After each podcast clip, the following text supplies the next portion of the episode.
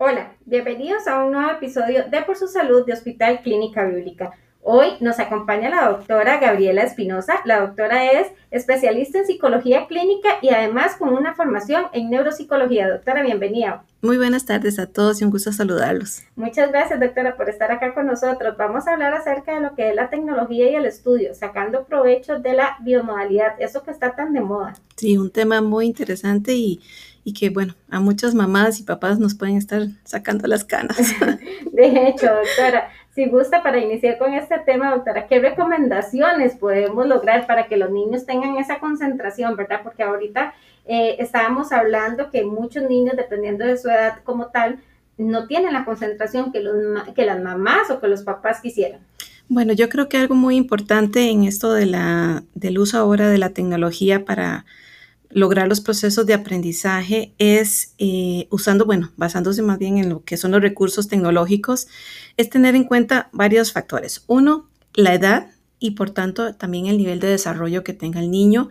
Es decir, eh, no es lo mismo un niño de 5 años, 4 años, 7 años que un chico de 10 años, 11 años o un chico de 14 años.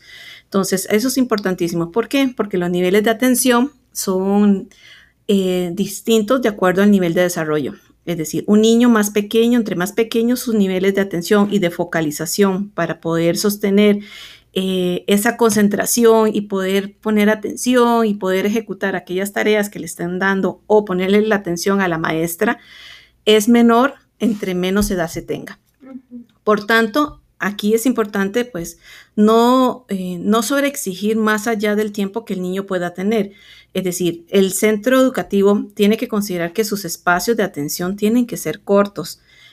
Eh, se recomienda por lo menos cada 35 o 40 minutos hacer una pauta o en medio de procesos largos hacer algunas pautas activas, que es lo que se conoce como para hacer unas pequeñas pautas que el niño pueda realizar eh, ya sea ponerse de pie, tomarse un vasito de agua, hacer una respiración, hacer una contemplación, por ejemplo, de qué es lo que está pasando alrededor de él para volver de nuevo a concentrarse.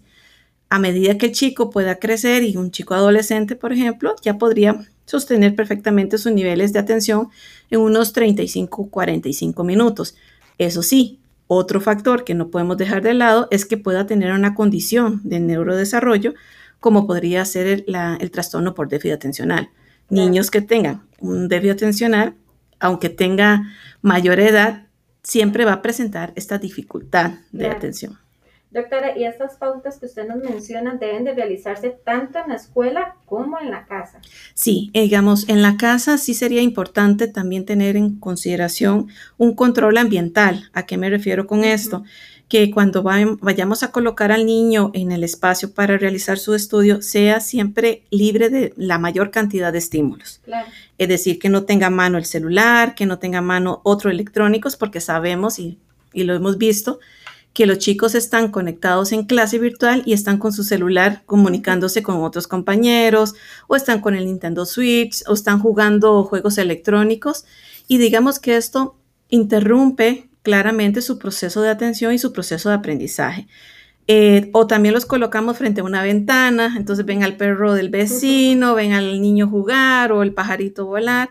Entonces, si se pudiera eh, colocar frente a una pared que no tenga suficiente, o sea, que no tenga nada de estímulo, sería genial, sabiendo que no todos tenemos las oportunidades también de tener un espacio único para, para estudiar. También tenemos que ubicarnos en la realidad de todos de manera que lo ideal sería como en una esquinita, en una pared, ojalá una, una mesa, una mesita pequeña, si se pudiera, de manera que el chico sepa que ese es su lugar de estudio, ahí es donde va a colocar eh, su, su, electrónico para estudiar y que no va a haber ningún tipo de interrupción, sabiendo también que no podemos obviar que si está dentro de casa, también si hay hermanitos pequeños que van a llorar, que el perro ladra, que todo, entonces dentro de lo humanamente posible tener ese tipo de control de estímulos. Pero eh, sí es importante como hacer el esfuerzo y, tener la conciencia como adultos que somos de colocar al chico en ese tipo de espacio. Si tiene su cuarto, bueno, qué afortunado, pero aún así el cuarto también puede ser de doble filo. Un factor de distracción. Porque puede ser que, ay, decida mejor acostarme en cama, o hemos visto y me han contado docentes que se han topado a chicos en clases virtuales acostados, metidos en las cobijas. Entonces son, son variables que, aunque el recurso tecnológico nos puede facilitar muchos procesos de aprendizaje, si no tenemos en control ese tipo de variables, se nos puede interrumpir. Justo le iba a consultar eso, doctora, porque podríamos hablar entonces de los pros y los contra de los aparatos electrónicos, porque de una u otra manera van a ser factores de distracción, pero también llevan la educación hasta el hogar. Eso es importantísimo. No, no todo es malo. Yo creo que la tecnología nos vino a dar una gran oportunidad de seguir en el proceso de aprendizaje eh, de manera ¿verdad? remota en nuestros hogares Claro, sabiendo muy bien que también había, hubo muchos hogares que tuvieron la dificultad de no acceso tan fácilmente, pero la tecnología como tal nos permitió tener esta facilidad y esa oportunidad de llevar nuestros conocimientos a los chicos hasta, hasta en los mismos procesos de atención ¿verdad? y consulta que nos ha permitido la telemedicina y la teleconsulta llegar a los hogares sin tener que ellos salir.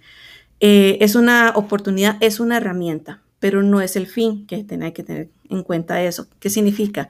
Que la tecnología es la herramienta que nos permite llevar a cabo los procesos de aprendizaje, pero realmente tengo que tener claro cuál es el objetivo que quiero lograr obtener con la tecnología en ese proceso de aprendizaje con aquel niño, aquella niña, también considerando también variables, por ejemplo, de niños con alguna condición de discapacidad que también requieren otro tipo de acompañamiento, otro tipo de atención.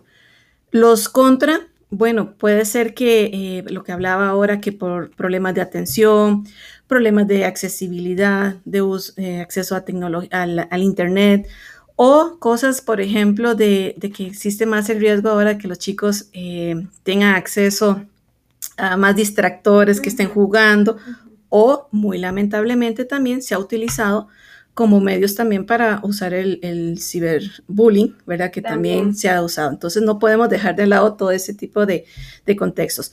Por eso de ahí la importancia de que papá y mamá eh, estén bajo, eh, muy pendientes de la supervisión. Es decir, muchos chicos se quieren encerrar en su cuarto porque están en clase, no me molesten.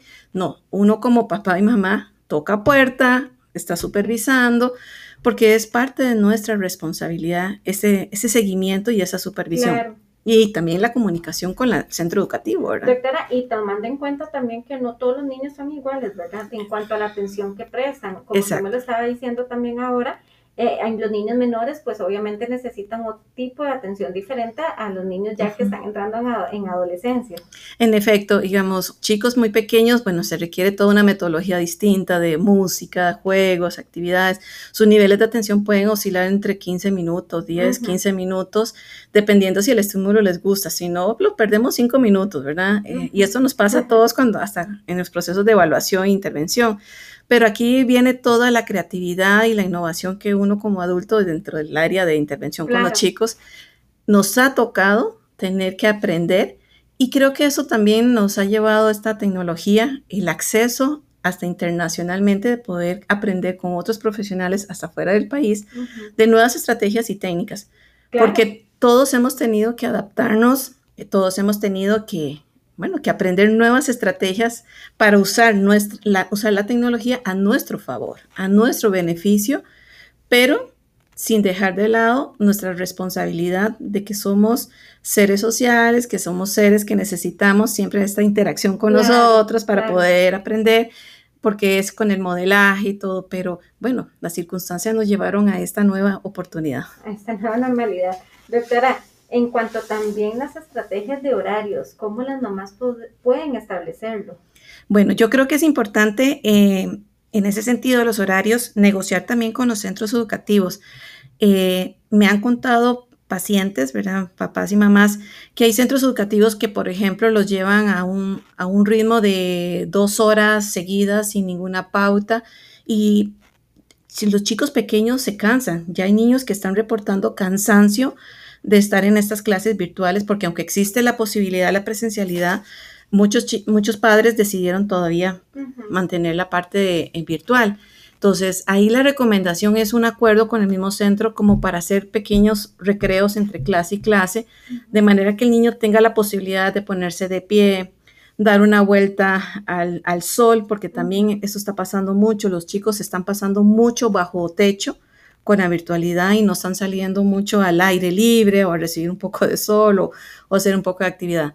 Entonces, en términos de los horarios, serían como hacer esos, esos cortes o esos tiempos eh, de 45, 30 minutos, eh, que el niño pueda de verdad poder hacer una, o el chico, hacer una pauta activa, es decir, un estiramiento de su cuerpo, una respiración o dar una vuelta en la casa, no necesita tener que salir, porque hay niños que también reportan a los papás que se ponen de pie y lo perdemos, ¿verdad? Entonces empiezan a correr.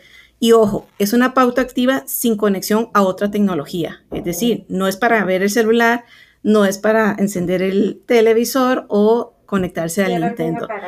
También en torno a los horarios es que después de terminar la clase o las clases, por lo menos dar un tiempo de una hora, dos horas de descanso para que el niño de verdad pueda descansar, porque son niños que están pasando siete o ocho horas ante un estímulo, digamos, tecnológico.